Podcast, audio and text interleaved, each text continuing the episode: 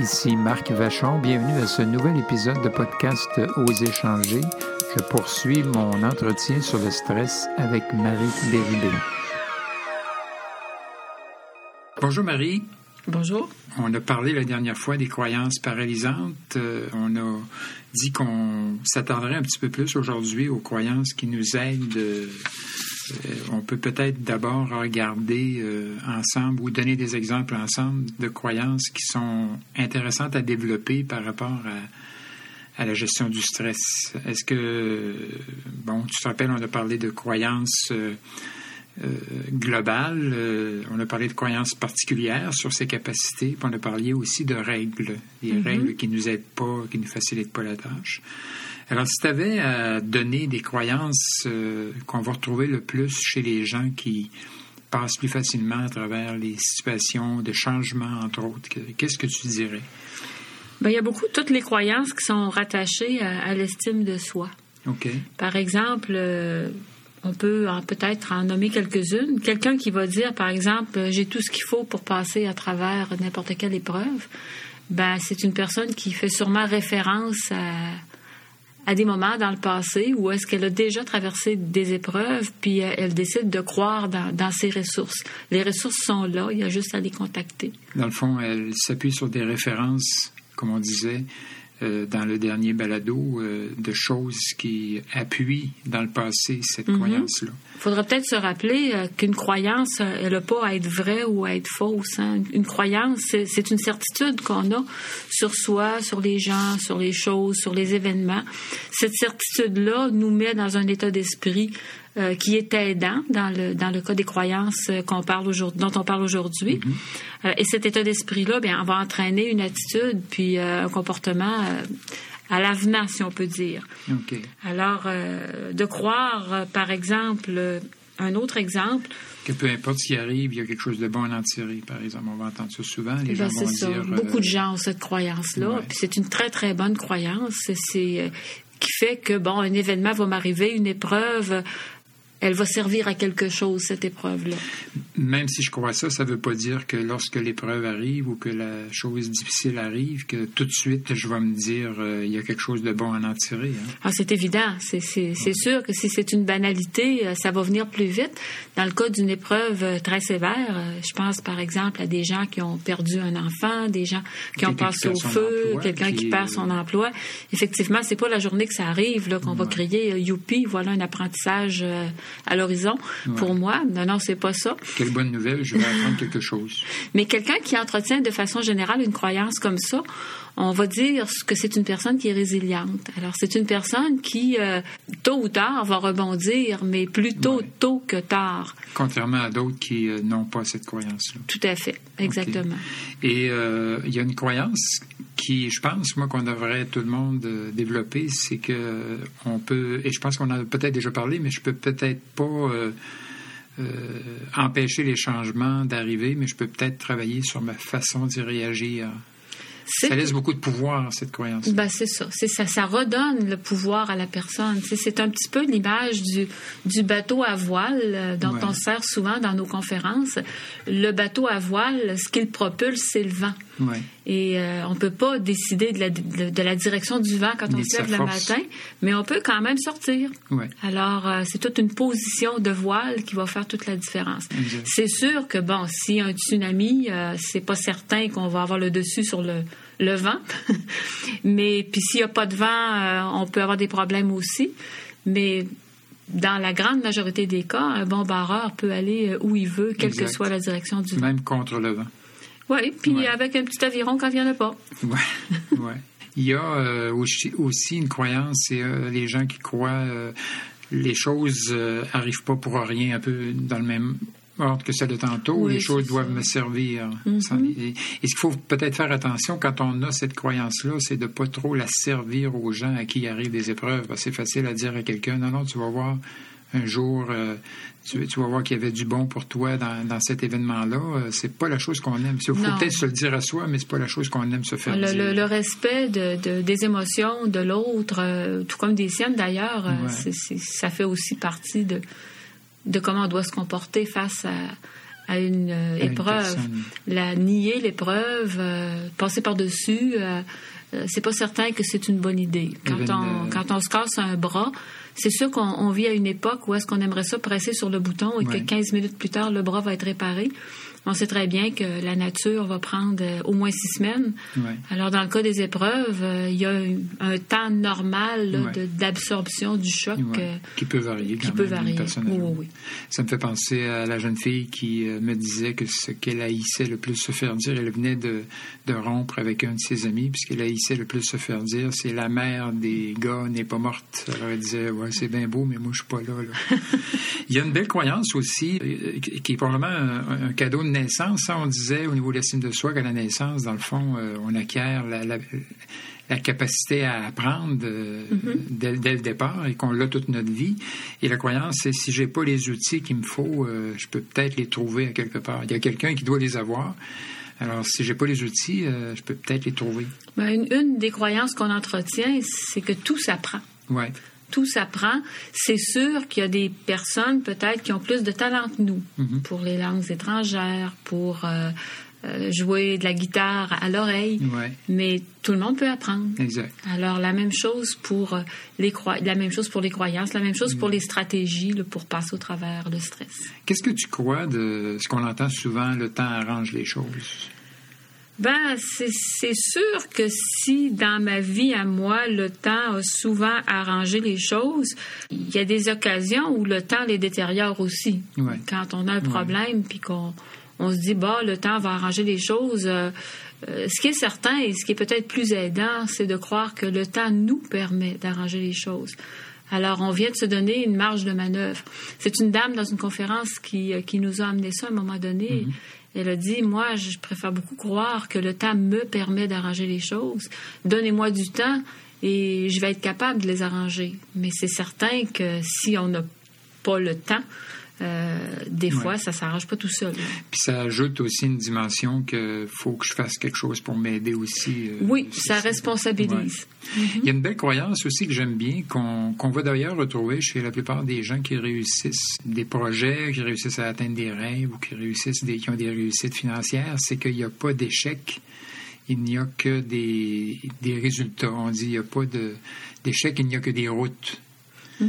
Ça veut dire, euh, dans le fond, euh, parce que souvent, quand on entreprend quelque chose et que ça marche pas, souvent, si on dit euh, c'est un échec, le chemin entre j'ai eu un échec et je suis un échec n'est pas très, très loin, hein. surtout chez les enfants, parfois, qui reviennent de l'école avec des mauvais résultats. Mm-hmm. Quand ils ont eu des échecs, c'est peut-être important de leur faire sentir que c'est un résultat et qu'ils ont fait pour avoir ce résultat? Qu'est-ce qu'ils ont fait pour avoir ce résultat-là? Ben alors, c'est peut-être ça qu'on peut modifier la prochaine fois pour obtenir un autre résultat. On va souvent dire, hein, si ce que tu fais marche pas, essaye autrement. C'est certain que tu auras un autre résultat. Euh, Edison euh, a fait beaucoup, beaucoup, beaucoup d'essais avant de, réussir à avoir la lumière. S'il avait fallu qu'il euh, tire ça au bout de ses bras dès le premier résultat négatif, il ferait noir. Il a, paraît-il, fait 10 000 essais avant de trouver euh, la lampe. Alors, c'était un, homme, sinon patient, du moins flexible. Je pense que, je ne sais pas si c'est peut-être une légende urbaine, mais il aurait dit J'ai trouvé 9 euh, 999 façons de ne de mal faire une lampe incandescente.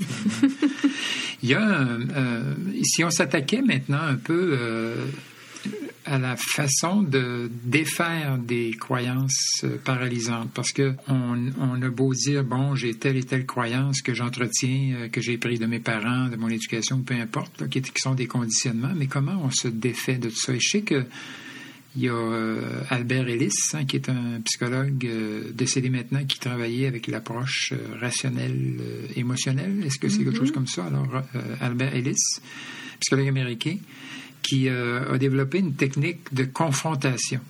C'est-à-dire confronter les, les, croyances paralysantes qu'on a.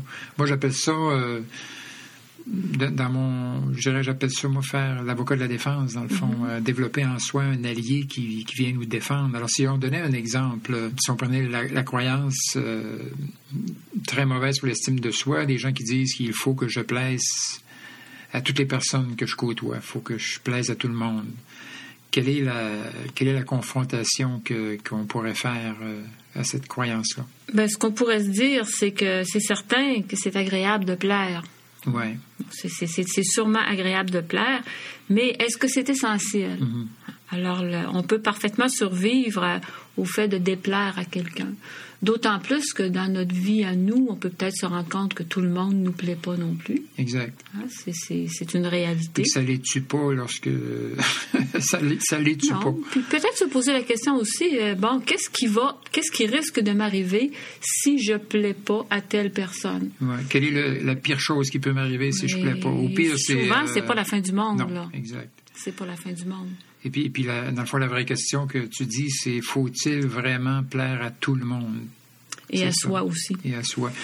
et, et, dans les croyances, c'est souvent des généralisations qu'il faut casser. Hein? Quand on dit personne même, euh, tout le monde fait ça, euh, il, il m'arrive jamais rien d'intéressant, etc. C'est toutes c'est des grandes généralisations qu'il faut casser. C'est ça. C'est tellement des automatismes. Hein? C'est sûr que la première condition, je vous dirais, ce serait d'être conscient ouais. qu'on entretient une croyance qui nous aide pas. D'en devenir conscient. Puis comme c'est une généralisation qu'on a fait, ben il faut qu'on ébranle ça parce que Ouais. c'est basé sur des, des centaines et des centaines de, de, de fois où elle s'est vérifiée. Alors, il faudrait peut-être se poser la question, ben est-ce que c'est arrivé euh, des fois aussi dans ma vie où euh, j'ai pas plu à tout le monde, puis j'en suis pas mort? Exact. Alors là, on va en trouver, c'est certain. Et en en trouvant, ben, ça ébranle cette croyance-là. Dans le fond, euh, se demander qu'est-ce qu'il y a de ridicule dans cette croyance-là, parce que c'est un clair, peu. euh, c'est clair. Bon, mais mais c'est ça, faut être conscient et se Ouais. poser la question. Effectivement. le, le coût aussi Ouais. qu'une croyance comme ça peut engendrer. Si je m'oblige à plaire à tout le monde, qu'est-ce que ça va me coûter? Exact. Il va falloir que je me marche dessus, il va falloir que je me nie à certains Mm. moments donnés, il va falloir que je me taise alors que j'ai envie de, de- de crier ou de, de dire Mm-hmm. ce que je pense. Alors le coût peut être très très élevé euh, à long terme d'entretenir une croyance comme ça. Euh, si on regardait maintenant la croyance, euh, il faut absolument que je réussisse tout ce que j'entreprends, que je sois compétent, adéquat, puis pour, pour être valable aux yeux des autres. Je pense aux gens qui, par exemple, ont aussi la croyance. Euh, pour qu'on m'aime, euh, faut que je rende service à tout le monde. Ouais. tu sais. Mais ça, c'est basé, av- avant de dire quoi que ce soit par rapport à la croyance, euh, je trouve que dans une phrase comme ça, il y a un, un grand manque d'estime de soi. Ouais. On base beaucoup, beaucoup de gens basent leur estime de soi sur ce qu'ils font, sur ce qu'ils ont, sur ce qu'ils disent, Mm. alors qu'on a une valeur comme personne euh, indépendamment de tout ça. Mais, c'est, mais euh, on a appris hein, à, à donner Ouais. du rendement. Alors, euh, Puis euh, le, le- tout, tout le système est fait pour que tu, euh, si ta valeur se mesure au rendement que tu as eu, au rendement scolaire, au rendement Au travail au aussi. travail partout. Ouais. Ouais. Alors croire euh, que pour être valable aux yeux des autres, il faut absolument que je réussisse que, ce que j'entreprends. Euh, quelle est la confrontation euh, qu'on peut faire Dans le fond, c'est croire que pour être valable aux yeux des autres, il faut je sois parfait. Ouais.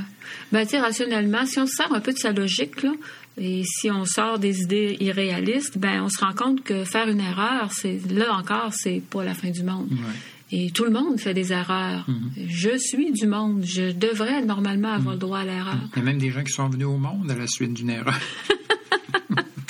Bon, on va se dire entre nous qu'il y a des erreurs que c'est peut-être mieux de pas faire, là. Ouais. Ben, si je suis un médecin, Ouais. euh, chirurgien, que j'opère, c'est peut-être mieux de pas trop en faire. Ouais, c'est ça, d'opérer. Mais c'est rare qu'il y a mort d'homme lorsqu'on fait une erreur. Dans Ben, le oui, ça. c'est Guillaume le Métivierge hein, qui disait que Qui est un acteur. il est un acteur très connu qui réussit bien et qui un jour euh, s'est rendu compte qu'il était tellement stressé avant une entrevue que ça le rendait malade. Puis à un moment donné, il s'est dit mon Dieu, il y a personne qui va mourir ici ce soir. Euh, euh, J'opère pas personne. Ouais. Euh, le pire qui peut m'arriver, c'est que je fasse un fou de moi. Puis, Ouais. et, et quoi? Ouais, c'est pas grave. C'est ça. J'en mourrai pas. J'en mourrai pas. Alors, c'est normal de faire des erreurs. Puis est-ce que c'est c'est pas par les erreurs qu'on apprend, En plus. euh, dans le fond? En plus. Je pense à beaucoup de- d'importance qu'on donne à la, à la performance ces années-ci, puis beaucoup de, de gens qui arrivent dans les milieux de travail, des jeunes entre autres, qui euh, euh, ils ne seront pas parfaits en partant. C'est euh, évident.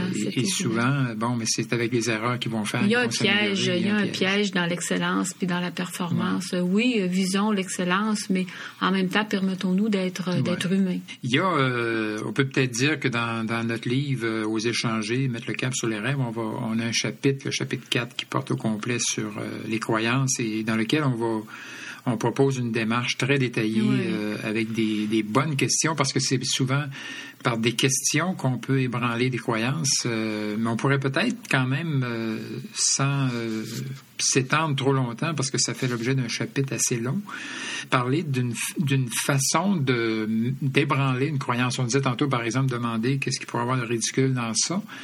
Mais est-ce qu'on pourrait pas aussi se servir de ce qu'on fait des fois hein, du passé, du présent et de l'avenir, c'est-à-dire essayer de voir euh, qu'est-ce qui m'en a coûté euh, dans le passé de croire ça? Par exemple, si je crois que euh, je suis né pour un petit pain, ça se peut que ça m'ait coûté des choses dans le passé de croire ça, de pas relever des, pas saisir les opportunités qui se présentaient parce que je me disais bon ben garde c'est pas pour moi, etc.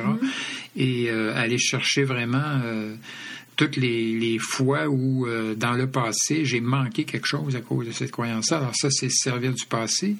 Servir du présent, ben, ça serait quoi? Ça serait voir qu'est-ce qui m'en coûte actuellement euh, dans ma vie. une croyance d'entretenir cette croyance-là. Puis moi, je dis souvent, euh, beurre, raisin, épais, en bon québécois. Euh, mettez-en plus que ce que ça vous en coûte, euh, et, et finalement voir euh, qu'est-ce qui va m'en coûter dans l'avenir de, de, continuer à entretenir cette croyance. Donc, utiliser la, souffrance du cerveau pour se rendre compte qu'on ne on se sert pas bien d'entretenir une croyance comme ça. Puis en plus, on est un très mauvais modèle pour ses enfants parce que les croyances, ça, s'acquiert beaucoup de, de père et de mère en, fils et en, fille. Alors ça, ça s'établit et sur des générations, des fois, on va, on va passer des croyances comme ça aux autres. Exact. Quand on dit qu'est-ce qui va coûté et qu'est-ce qu'il m'en a coûté, il euh, faudrait aussi regarder que ce soit à tous les niveaux, hein, émotionnellement beaucoup. Mm-hmm. Euh, le coût émotionnel de croyances paralysantes est très élevé, euh, socialement aussi en termes de de rapport avec les autres euh, intellectuellement, et, on pourrait même dire euh, financièrement, qu'est-ce qui m'en a coûté euh, et spirituellement. Et spirituellement, finalement. Il faut dire peut-être que c'est très difficile de se défaire d'une croyance paralysante, comme c'est très difficile d'acquérir une croyance aidante là, pour pas tomber bébêtement dans la, pensée magique, la pensée positive, mais ça se fait. Alors dans le livre, comme tu le soulignais, on, D'abord, on dit que c'est pas nécessaire d'aller voir un thérapeute pour euh, faire ce travail-là, quoique ça peut accélérer le processus parfois. On peut très bien le faire euh, soi-même, mais ça va demander des efforts, ça va demander de la pratique, mais c'est quelque chose qui, euh, qui, est plus facile que d'apprendre à nager. Exact. Dans le fond, dans le livre, on, on a développé l'image de développer en soi son allié. Euh, face à ces croyances-là.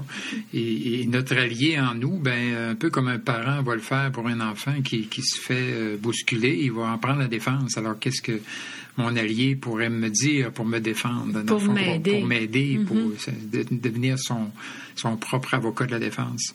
On peut peut-être terminer en en insistant un petit peu sur, euh, bon, dans les croyances, euh, tout l'aspect généralisation dans une croyance. C'est un peu pareil dans les préjugés, hein, quand on dit tous les gens de de telle race sont comme ça, toutes les femmes sont comme ça, les hommes sont tous comme ça. C'est dans le fond, c'est une généralisation. C'est quelque chose un peu comme un enfant qui revient de l'école puis qui dit personne m'aime. Personne euh, pour lui, à ce moment-là, il faut bien comprendre que s'il dit ça, c'est il le vit comme ça aussi. Même si on lui dit non non, moi je t'aime, euh, il va. Pour lui, alors il faut casser cette généralisation là. Hein. Dans le fond, on le casse par une question en lui demandant. Euh, et tu, est-ce qu'il y a vraiment personne qui t'aime? Trouver l'exception. Trouver l'exception. Oui. Exact. Quand on dit euh, tout le monde euh, va penser que, est-ce que vraiment tout le monde va penser ça? Ou quand on dit euh, les mots jamais, toujours. Alors, dans le fond, la façon de casser, c'est toujours de poser une question en mm-hmm. reprenant la généralisation. Est-ce que c'est vraiment toujours comme ça? Est-ce que c'est vraiment jamais? Est-ce que c'est vraiment tout le monde qui est comme ça? Ou est-ce que c'est vraiment euh, rien. Tu sais, quand on dit rien, il n'y a, jamais rien d'intéressant qui m'arrive. Euh, est-ce que s'il y a vraiment jamais, voyez-vous, il y en a deux là-dedans, hein, jamais rien qui t'arrive, tu sais. Euh, et, bon, quelqu'un peut le faire pour quelqu'un d'autre là-dessus, mais c'est encore soi-même qui peut le faire. Et c'est pour ça qu'on appelle ça une approche plus cognitive. Cognitive, hein, parce que ça se passe. Ben, c'est ça. On, est des êtres d'émotion, mais on a, on a, aussi une intelligence. Puis normalement, on devrait s'en servir pour euh, sortir de ces cercles vicieux-là. Puis dès qu'on a trouvé des exceptions, que ce soit dans un passé lointain ou plus récent, ben déjà on ébranle un peu cette grande généralisation à personne même, personne euh, c'est important pour personne. Et euh, déjà, ben, on sème des graines hein, pour développer des croyances qui sont euh, plus, aidantes. plus aidantes. Pas nécessairement l'inverse. Hein. Parfois, on, va penser que, bon, il faut que j'acquière la, croyance diamétralement opposée. Pas nécessairement. Dans le fond, la croyance diamétralement opposée, ce serait tout, le monde, même. C'est pas mieux. c'est ça. C'est tu risques d'avoir des, euh, des, exceptions aussi. oui, des exceptions aussi. Mais c'est important d'en trouver peut-être une ou deux euh, ou trois qui nous inspirent, de, de, travailler à les acquérir en leur donnant des références. Alors, s'il y a une croyance que vous trouvez particulièrement stimulante, par exemple, les choses n'arrivent pas pour rien, elles doivent me servir, mais on pourrait se demander est-ce que c'est arrivé dans le passé qu'il me soit arrivé euh, quelque chose de pas agréable sur le coup, mais que finalement c'était peut-être une bonne chose qui me soit arrivé. Une fois, deux fois, trois fois, ben là je viens déjà de d'éveiller là euh, ma conscience pour euh, faire de la place pour cette croyance là. Elle va être plus facile à acquérir qu'une pensée magique qui est juste collée comme ça puis euh, qui n'est pas basé sur rien. La pensée magique, euh, des fois, c'est ça peut faire boum, euh, tout d'un coup, on se dit, oh, j'ai plus cette croyance-là, mais souvent, les, occasions viennent et on retombe ben, dans quand, les mêmes ornières. C'est quand c'est difficile hein, que, que les, les, vieux patterns vont remonter à la surface. Alors, tout ça, c'est quand on lit un livre comme ça ou quand on, on écoute un discours comme ça, on trouve ça intéressant, on est acheteur, on décide que oui, ça me mm. plaît, mais c'est la journée que nous arrive une épreuve que l'on se rend compte que, oups, c'est peut-être un petit peu plus difficile à faire qu'à dire, mais euh, ça s'acquiert. Et peut-être quand ça arrive, ben, remonter dans le passé, voir des épreuves qu'on a eues où on a euh, passé et survécu et passé à travers, puis voir euh, qu'est-ce qui m'a permis à ce moment-là de passer à travers. C'est ça, trouver les ressources. Et cette approche euh, est, nettement, comme tu disais, plus rationnelle, euh, finalement. C'est pour ça qu'Élise appelait ça l'approche rationnelle émotionnelle. Mm-hmm. Finalement, c'est une approche qu'on peut difficilement faire. Je dirais que c'est très relié au développement de notre cortex. Euh, le néocortex finalement, hein, parce que bon, ça demande de réfléchir, ça demande de de, de penser. Peut-être les jeunes enfants, euh, on peut peut-être les aider à le faire, mais c'est quelque chose qui, qui se développe. Ben, on sait que l'intelligence se développe sur à peu près 15-16 euh, ans. L'intelligence se développe toujours, mais la capacité de réfléchir d'une façon adulte, ça prend au moins 15-16 ans à se développer. Alors, on peut pas demander à, à, des enfants ni à des jeunes adolescents d'avoir cette capacité-là euh, toute prête. là. Mm. C'est pour ça, des fois, qu'il y, y, a un psychiatre américain dont j'oublie le nom qui a écrit un livre formidable d'ailleurs qui s'appelle Mon ado me rend fou. Hein? Il dit que les, adolescents, il euh, faudrait pas leur dire, mais jusqu'à l'âge de 14, 15, 16 ans, ils sont des traumatisés crâniens temporaires. traumatisés crâniens temporaires. Ouais, c'est tout un diagnostic. Mais en même temps, c'est très un, drôle. un bon livre. Hein? C'est un très bon livre qui aide les parents à comprendre pourquoi mm. euh, un adolescent, c'est tellement égocentrique encore et tellement pas logique et pas stratégique. on mettra d'ailleurs, on le pose sous la main, mais on mettra la référence euh, sur le document d'accompagnement. Très bonne idée. Très bonne idée. Je le conseille à tout le monde. Et cachez-le sous votre oreiller. Ah ouais, c'est Marie, merci. Euh, peut-être en terminant, dire encore aux gens que s'ils veulent télécharger le, document d'accompagnement, euh, ils peuvent le faire sur le site. Encore une fois, l'adresse est oserchanger.com. Cliquez l'onglet podcast sur le menu et vous allez retrouver tous nos podcasts. Au revoir.